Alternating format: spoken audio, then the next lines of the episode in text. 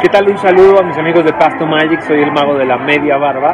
Estamos en Las Vegas y me gustaría compartir con ustedes cómo empecé yo a, a conseguir shows de magia. A la primera que pude convencer que me contratara fue a mi vecina y le cobré exactamente lo que costaba una magia que yo quería comprar en ese momento. Entonces el show habría sido horrible, pero bueno, como dice, tenía 10 años. Entonces como vi que funcionó, lo que hice fue en, una, en un periódico local de la Ciudad de México se llama Segunda Mano, eh, eran anuncios gratis, me anuncié gratis y llegué y decía a mi mamá, me anuncié gratis en este periódico y a partir de ahí me empezaron a llamar, la gente me, les explicaba que pues era un niño que tenía 10 años. Sin embargo me contrataban y los shows seguramente eran lamentables, sin embargo los niños de 5 o 6 años que veían mi show, por lo menos se sienten identificados que estaban hablando con otro, otro niño, que aparte era mago. Esa es mi experiencia, les mando un abrazo y pues sigan y crean en sus sueños que lo más probable es que se hagan realidad. Un saludo. Queridos eh, amigos de Pasto Magic, bienvenidos a este segundo, segundo capítulo de esto que se llama Profesión Mago.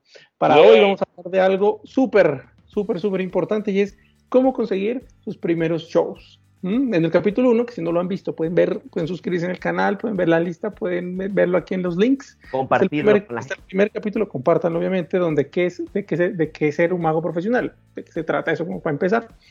Y como siempre nos acompaña nuestro querido amigo de Venezuela, viviendo en Chile, Neo Rincón. Hola, ¿cómo están? Mira, espero que les haya gustado mucho el capítulo anterior, le hicimos con mucho cariño. Y este, eh, teóricamente, va a estar como que con muchas sugerencias. Así que incluso si tú quieres, agarra papel y lápiz, hermano, y comienza, porque de verdad que va a tener unos tips que hemos Sí, preparado para ustedes que están muy buenos, muy buenos. Este, Así este que- me, este me gustó mucho.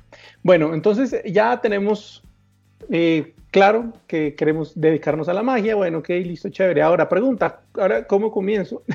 ¿Cómo Sí. consigo los primeros shows? Pues les voy a contar cómo comencé yo, por lo menos los primeros shows. Yo creo que como muchos de los que están allá, los que nos escuchan, como el mismo Neo, eh, yo empecé a hacer magia, empecé a estu- estudiar magia en, en la Escuela de Artes Mágicas de Bogotá, aquí en Bogotá con el mago Richard, y como era el tema familiar, pues ya que usted está estudiando magia, ¿por qué no viene a hacer el show de mis primitos, de mi otro primo, de por qué no con su hermano? Entonces, esos fueron mis primeros shows. Pagos, no me acuerdo. y si Exacto. fueron pagos, mi mamá, como buena mamá latinoamericana, me pidió prestada la plata y no me ha pagado. Entonces, entonces em, así, a- así empecé. Luego, digamos, cuando ya me fui como metiéndome un poquito más en la magia y en la, en- ya en la universidad exactamente, cuando como que hacía magia con los amigos y eso mostraba, antes no, era muy tímido. Me empezaron a, a- a- o sea, recuerdo mucho que fue una, una, una de, las, de las personas de administrativas en la universidad que me contactó y me dijo, oye, me yo vi tú haces magia, tú haces shows. Yo, sí. no, que tengo la primera comunión de, un, de mi hijo, que lo hace ahora, ta, que cuánto cobras, tal, tal, cuadramos una tarifa. Y yo fui feliz a hacer mi primer show de magia, me acuerdo, aquí en Bogotá. Y, y a partir de ahí empezamos así. Yo ya empecé como a decir, oiga, bueno, sí, sí, me fue bien, pues creo, no me acuerdo bien. Yo hice como. ¿Hace cuánto fue cosa, eso. Germán? Que estás contando eso así como que con una memoria. ¿Hace cuántos años No. fue eso? Pues tiene que ser 2003, 2004 más o menos. Ah, fue hace más o menos. Hace, Sí, fue hace bastante tiempo. De hecho, de hecho es lo que, está, lo que estamos conversando. El hecho de que estuvieses en la universidad, en ese momento, esa época universitaria, en el cual estás en contacto con gente todo el tiempo, ayuda muchísimo. Ayuda Claro. muchísimo. Claro, Entonces, eh, si tú estás en la universidad, en la carrera que sea, no importa, haga magia. Muestre a la gente magia. Usted no sabe en el futuro qué le puede pasar. Yo, por lo menos, yo estudié comunicación social. Hoy en día es una ventaja gigante porque yo tengo todos mis compañeros trabajan en agencias, o la mayoría, o una buena parte, en agencias, en medios y eso, pues estamos en contacto y saben que yo hago magia. Claro, de hecho, de hecho, toda universidad tiene como que su departamento de cultura. Entonces, o bueno, la mayoría, no sé, tienen su departamento de cultura y siempre están en busca de hacer algo, de, que le propongan algo, porque a veces como que se quedan sin ideas, se los digo porque yo fui profesor universitario durante mucho tiempo y yo podía ver eso de cerca. Yo cuando fui estudiante en la, Universidad Católica de allá de Ciudad Guayana, donde yo soy, me acuerdo que yo propuse la creación de la SUI, Sociedad Ucavista por UCAP de Ilusionismo. Entonces nos reuníamos los cinco magos que habíamos en esa universidad, los tres magos, no me acuerdo, éramos poquititos. Y de poco a poco fue llegando más gente y formamos un grupito más o menos que, que hablábamos de magia y ya está, porque tampoco era que estudiábamos magia. Y de ahí salían shows que la gente de la universidad los aprovechaba. Entonces, una buena forma de foguearse y de preparar tu show es en la universidad. Si estás allí, haga magia cada vez que pueda. Tenga a la mano su magia, sus cosas y procure hacer algo de, calidad, obviamente, que ahí es que te vas a pulir. Es buenísimo. Sí, yo creo que además andar siempre con magia es importante y, y uno ya cuando empieza en esto, si estás empezando, seguramente te va a pasar eso, que tú vas a salir de la casa y es billetera, llaves, cartas. Ah, ok, ya puedo salir. Sí, las cartas o monedas, es como que los dos, las, herramientas más versátiles son las, porque con monedas puedes hacer muchas cosas, con cartas puedes hacer muchas cosas, hay otros juegos, otras herramientas que son como que muy puntuales para hacer tres juegos, entonces como que ahí tú vas midiendo, pero es buenísimo. Siempre ten, siempre ten magia encima y eso es, y, y no solamente tener magia, sino que si ya tú estás dispuesto a que la gente te compre, ¿sí? quiere decir que tú debes ya tener tu show. Y eso lo queremos dejar siempre claro. Todo esto que vamos a hablar es, ya tú tienes que tener un show eh, de calidad. Bueno. Sí, bueno. Sí, entendemos que es el primero, ¿ok? Sí. Pero por más primero que sea, el cliente que no sabe eso, Exacto. tiene que pagarte con gusto. O sea, tiene que decir, ah, ok, gracias, me divertí mucho. Exacto. Sabes que una, de eso podemos, dedicar un capítulo completo a esto que voy a comentar, así que anota, es cómo ponerle precio a tu show. Eso es una cosa mm. que la ese, ese es un tema. Mm. Y ahorita que fui para México, al, congreso de allá, al toque mágico en Teotihuacán, hermano, hay un mago allá que se llama Mago Gamini, creo que se llama, un magazo infantil, que dijo unas palabras que, sobre ese tema muy buenas y la voy a dejar allí como guardaditas para abordarlo después. Él dijo, el cliente tiene que sentir que te está pagando más de lo que, que, te, te, está pagando mucho menos de lo que en realidad mereces. Porque tu, tu show le gustó tanto que tú dices, oye, está muy bueno y esto no, o sea, está económico para lo bueno que es. ese es tu medidor. Y yo dije, oye, es un buen tip. Bueno, pero eso lo hablaremos más adelante. Entonces, ten tu show. Sí, yo tengo, yo tengo ahí unos, unos cuantos eh, cositas también que he visto en libros bien interesantes, pero lo vamos a compartir en el capítulo de esto se está alargando, ¿no? Esto de profesional. Sí, yo te dije que podían ser dos capítulos, sí. Como unos chats muy largos, pero bueno, esperamos los disfruten. Entonces, tiene un show, 30 minutos, y ahora hacen magia en todas partes. ¿Qué, para, que, para tener un show, ¿qué es lo importante? Pues que te vean, que sepan que eres mago. Si la gente no sabe que eres mago, si nunca te ha, visto hacer magia, pues entonces, ¿cómo crees que te van a contratar? Eso no, no, no, es sencillo. No es poner una página web, subirla a internet y decir, ah, ok, que me salgan shows. No, la gente tiene que verte. Y la forma más efectiva de vender un show de magia es que te vean haciendo magia. Es así de sencillo. entonces, aceptar. Claro, entonces, entonces, entonces es, entrar, es tener tus cartas, tus monedas, lo que sea, y mostrarle a la gente. En todas las oportunidades que puedas, obviamente. Exacto. Sabes que también pasa muchas veces que uno, uno, uno, los artistas que son exigentes consigo mismo, dicen, no, es que, es que mi show no está listo y como que nunca sientes que estás listo para venderlo, pero tienes que sentirte conforme y con, como dice, lo que tengo es bueno, tienes que tenerle confianza, pero tampoco le des una, larga demasiado extensa, porque si no pasará el tiempo y nunca te vas a atrever, ¿ok? Entonces trata de que sea ni calvo ni con dos pelucas, trata de sentirte seguro de ti mismo Sí, y esa frase no, se escucha ya, ok. No, no, está buena. Pero también es importante porque si uno no se manda a hacer el show, la experiencia de pararse en vivo y, en directo nunca va a ser igual de lo que tú estás ensayando en tu casa. Exactamente. Entonces, dale, hazlo. Tú, tú ah. tienes tu ya sabes qué magias te funcionan. Vale, por ahí, y no, por mm. cierto, mucha gente te va a decir, peja, yo quiero que hagas magia, y la gente lo que va a decir, te va a pedir magia en base a lo que vio. Y, te, y muchos te van a decir, no, pero yo quiero que tú hagas eso que hiciste, no te compliques. O sea, yo quiero que me hagas esas cosas con las monedas tan brutales que hiciste, o esas cosas con las cartas. A veces uno como que se sobreexige y dice, no, tengo que aparecer un elefante. entonces eh, hay que ser objetivo en ese aspecto. Por cierto, estamos hablando de todo esto, pero ya tú estás dando a conocer tu magia te van a llamar, pero cuando tú estés allí y terminas de hacer magia y la gente te aplaude, usted tiene que agarrar y sacar esto que está aquí. Esto no lo, hemos, no lo había mostrado. La tarjeta de presentación. Esta es la mía. Está súper tierna. ¿Sí? Amigos, la tarjeta de presentación, ya yo imprimo de a mil. Imagínate tú. Ya yo no imprimo de a 100. Antes imprimía de a 100. Ahora mm. imprimo de a mil. O sea, y me, me sale mucho más barato también. Y las tengo allí durante semanas porque además trabajo en restaurante, entonces tengo que estar allí, reparto casi que dos tarjetas por mesa. Entonces, eh, la tarjeta de presentación, amigos, es fundamental y una tarjeta procurar en la medida de lo posible que sea bonita, La primera, la mía, la, la que si la diseñé yo en PowerPoint, o sea, pero... Pero puedes hacerlo, si no, sí, sí, sí, o sea, que lo ideal, el escenario ideal es un diseñador gráfico que te haga un logo, toda la cosa. También eso puede ser otro tema de otro, de otro capítulo. Pero si no, no, con que, que tengan tus datos, es importante al, al, inicio. Así sea que tú coges en la carta firmada, al fin, que, que quedó al final, tú le pones tu teléfono y tu nombre y la entregas.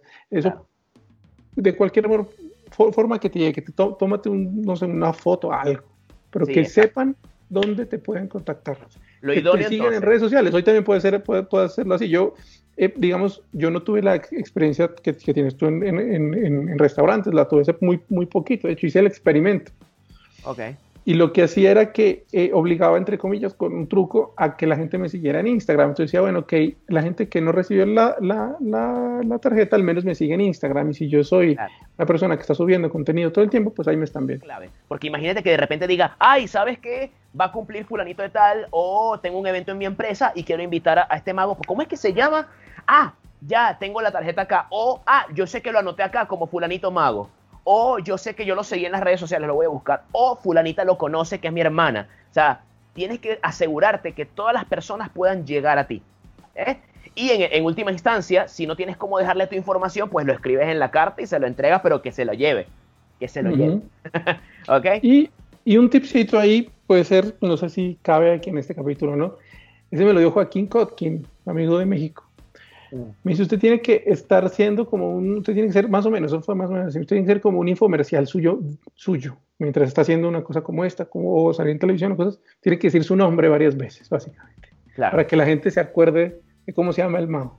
Exacto, estoy de acuerdo. dice, dice eh, que por, por eso en las redes sociales tienes que tener tu nombre, bueno, en fin, pero es, es importante, digo, es un, como un tipcito ahí. No, está buenísimo. y eso... entre todo, pero bueno, entonces, Neo. Anota allí ya va, Germán, antes de que se me olvide. Anota. Podemos dedicar también un capítulo al elevator pitch, el, discurso ese que tienes que dar cuando te llama un cliente o cuando tú quieres venderte, que debe durar no más de un minuto. O sea, es cortito y tienes que decir qué te gusta, qué, qué, haces tú, cómo le llegas a la gente, cómo ganarte al cliente. Y ahí es que tú aplicas mucho esa técnica de nombrarte varias veces y lo utilizamos mucho también en la radio, que yo también trabajo en radio el repetir el nombre de la empresa varias veces para que la gente lo tenga acá.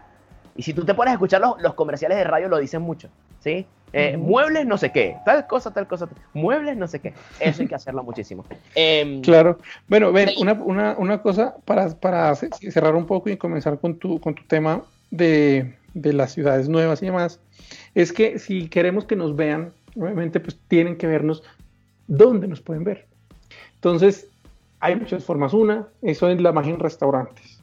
Otra es hacer que magia en restaurantes, que, que, te lo dejo a ti ese tema porque tienes más experiencia, pero otra es el ese hacer magia en caridad, por ejemplo. Puedes regalar Hay muchas formas. Hay mucha gente, muchos niños, muchas eh, fundaciones, lugares donde hay niños que de verdad necesitan en ocasiones especiales, sea como Halloween, como Navidad, como todo eso, están buscando gente que, que vaya allá y le regale un momento de felicidad y uno puede hacerlo y darle tanto como para eso eso sirve obviamente primero que todo para ayudar porque le vas a regalar alegría a la gente y eso no, no, no tiene ningún precio. Dos sirve mucho si estás probando cosas nuevas pues, para, para, para, o para, para foguearte el manejo de niños por ejemplo si tú lo tienes más infantil. Y, y, tres, porque te das a conocer, digamos, en el fondo, en el fondo, ese no es el objetivo, pero te están viendo y eso está bien. Y eso al final suma. Y lo otro es, ¿sabes? El, el, hay, hay, muchas personas que cometen el error, eh, artistas en general, de que de, sentarse a esperar a que lleguen los shows. Pero uno se da cuenta, hablando con la gente que tiene muchas contrataciones, de que son personas que tienen un horario y que constantemente están buscando cómo hacer para contactar gente. ¿eh? Entonces, por ejemplo, yo estoy seguro que tú constantemente estás llamando, ese es otro tema. no, es que estos son los primeros shows. Sí, ya exacto. Cuando tienes algunos ya, y te preocupas por tener más, eso es otro tema. Pero por lo menos en el caso de las fundaciones, tú dices, bueno, quiero hacer magia, quiero probar mi show y quiero hacerlo en una fundación, que la vibra es muy linda, muy bonita, la gente le está pasando muy bien. Ahí, métete en Google y colocas fundaciones en Bogotá, fundaciones en Santiago, fundaciones Quito, donde sé que nos estás viendo, y te aseguro que te van a salir muchísimas, y tú nada te cuesta llamar y ponerte la orden, ya está. O sea, mira, yo tengo un show, tal cual, me gustaría hacerlo, eh, me gusta hacer este tipo de cosas, y listo. No te voy a cobrar, simplemente estar ahí un rato con ustedes. Entonces esa es una buena opción. Lo que comentabas de los restaurantes, pues tienes que estar claro en cuál es, qué tipo de magia quieres hacer tú. Si tienes un show infantil, pues procura que sean restaurantes de corte familiar. Si se la doy al niño, le digo, toma, eh, dale esto a tu, a, tu, a tu mami o a tu papi para que se lo entregue, porque el niño la va a tener por el cariño que te agarró, pero probablemente la va a votar, entonces tú le dices, mira, se la entregas a tu mami, y él va y se la va a entregar a su mami. Entonces, eso es una forma en restaurantes. Si quieres trabajar en, de una forma más empresarial, pues tienes que buscar otro tipo de establecimientos que vaya gente que sea de ese tipo de target. Ya es, una, ya es un tema tuyo, ya es lo que tú quieras hacer. ¿Okay? Eso en cuanto a saber quién es mi cliente, que es como base de todo, a quién le quiero vender el show y ver esas personas que hacen. Exacto. Y pues, si, es, un show para niños, obviamente están restaurantes familiares de mediodía, los domingos y los sábados, donde la gente va en familia y la pasa bien. Si es un tema empresarial, pues están los, la gente que contrata, que son los eh, gente de mercado y demás, que lo que hacemos todo es salir a comer por las noches, eso sí, entre semana, puedes buscar tipo de, de, de, esos restaurantes, pero para esas cosas tenemos un capítulo especial de magia en restaurantes aquí en Profesión Mago. Exactamente. Estamos enganchados, señores. Bueno, ahora eh, pasando al, al, al, al siguiente tema, digo de sí, que te vean, entonces que te vean, puede ser en restaurantes, puede ser en fundaciones, puede ser hasta en la calle, que tú me, contabas, hay gente que hace magia en los buses, que hacen, pues tú, a ti te tocó y pues ya lo vamos a tocar ahorita, y es, es cómo comenzar de cero. Tú tenías ya tu show, tenías alguna, alguna clientela, tenías ah, un flujo, y en algún momento tuviste que emigrar. Por eso ya, ya razón que todo el mundo sabe, venezolanos hermanos, estamos con ustedes, y les tocó, entre, entre ellos tú, y te fuiste a Panamá. No conoces a nadie. Nadie. Y eres mago. Exacto. ¿Qué hacer? ¿Qué hacer? Bien, eh, en medio de esa situación, porque tenía, yo estoy casado, o sea, yo no puedo venir y decir, bueno, que la vida me vaya llevando, no, necesito hacer plata, necesito hacer y tratar de, en la medida de lo posible de hacer lo que me gusta. Entonces lo que hice fue tener un trabajito en un principio y por ahí iba más o menos entendiendo el, el, cómo se mueve la magia en Panamá, cómo se mueve el espectáculo en Panamá, cuáles eran los lugares más indicados, por supuesto. Fui a restaurantes, hice magia en restaurantes, eso fue lo primero que hice. Y no cualquier restaurante, ve lo que yo hacía. Yo hice una lista de las personas que conocía o medianamente conocía que estaban en Panamá. ¿Sí? ¿Qué me ocurrió? Pues porque ya habían venezolanos que habían migrado o amigos panamá. Allá estaba Marco, el mago Marco, yo me le acerqué y todo para tratar de entender la cuestión. Y en base a ellos pregunté, ¿conoces a alguien que tenga un restaurante o algo por el estilo? Me acuerdo que hacía eso. Entonces, eh, por ahí fue que conseguí mi primer restaurante. Entonces, haz una red de contactos cercana y ahí comienzas a preguntar y ves qué oportunidades te pueden salir, como por ejemplo, el que tenga niños o que manden un, o que, X, que sepan que tú eres mago. Y restaurantes, ¿bien? si consiguen al dueño de un restaurante que es amigo o algo y le, le pide, le propones la cuestión, es mucho más fácil proponérselo a alguien medianamente conocido que alguien que no conoce el hacer magia en su restaurante. Bien, entonces eso fue lo que yo hice, ir a los restaurantes, hacer una red de contactos de la gente que yo tenía al principio y por supuesto, esto lo quiero comentar, eh, tener las redes sociales al punto.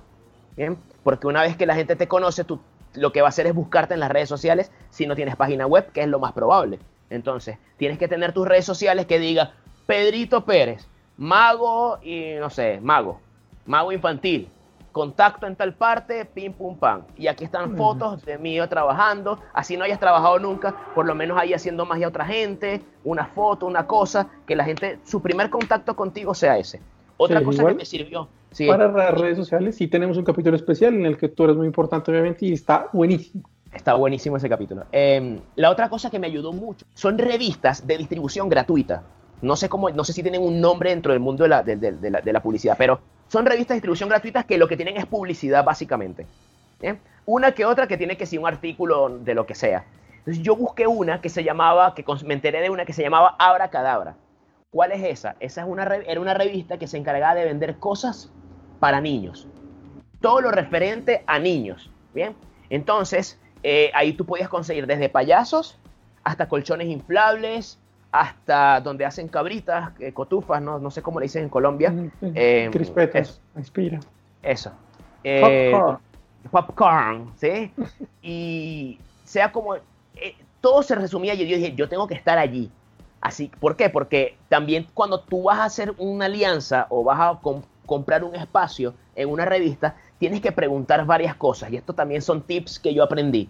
Tienes que preguntar la, el, el tiraje, o sea, cuántas se imprimen, cuántas revistas se están, se están vendiendo. No, son 5.000, son 7.000, son 8.000. Probablemente te mientan un poquitito, pero tú igual preguntas. ¿sí? Tú igual preguntas. Si es un número muy bajo, tú dirás, ah, no sé si, no, son 1.000. Y tú como que, "Eh, quizás no me, no me sirve mucho. También depende del tamaño de la ciudad donde estés.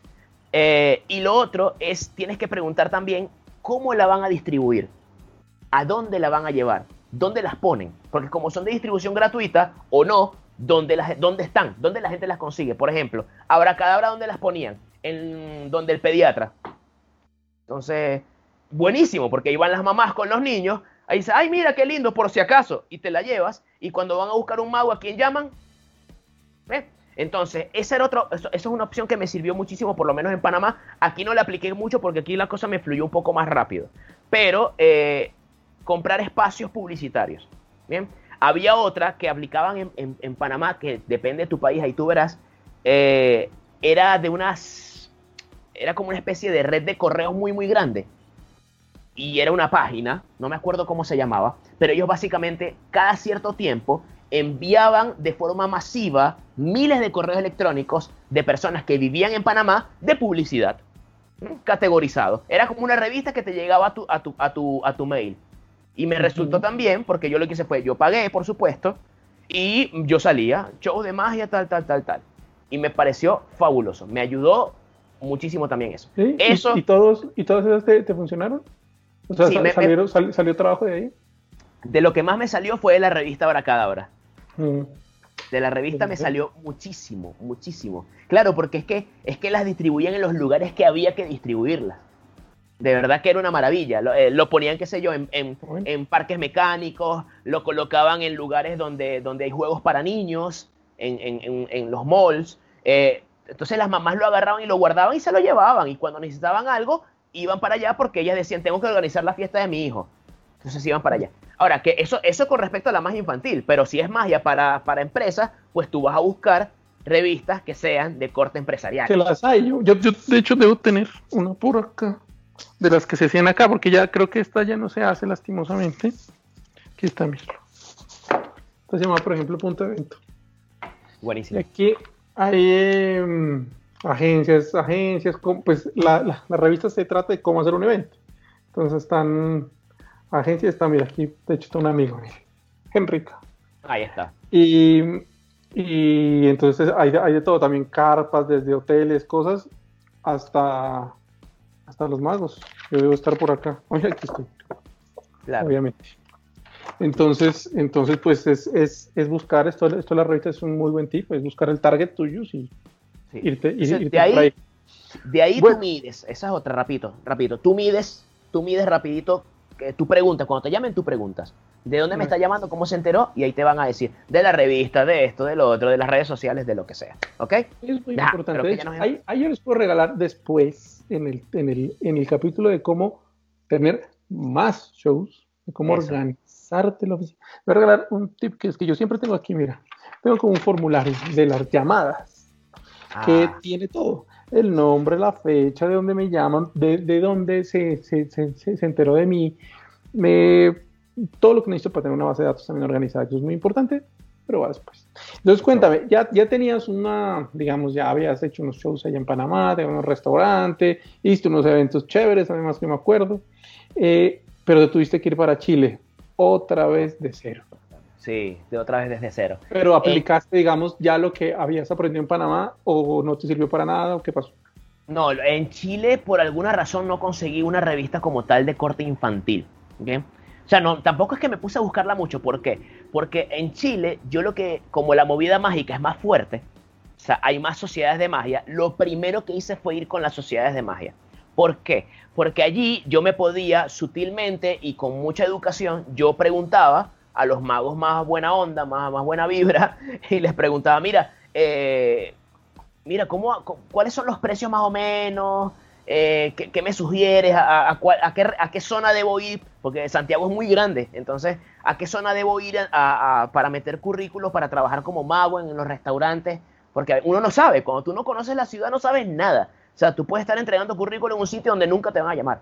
Entonces, eh, es, tiempo y el, el, reloj va en contra de uno cuando estás en esa situación. Entonces, tienes que conseguir rápido algo.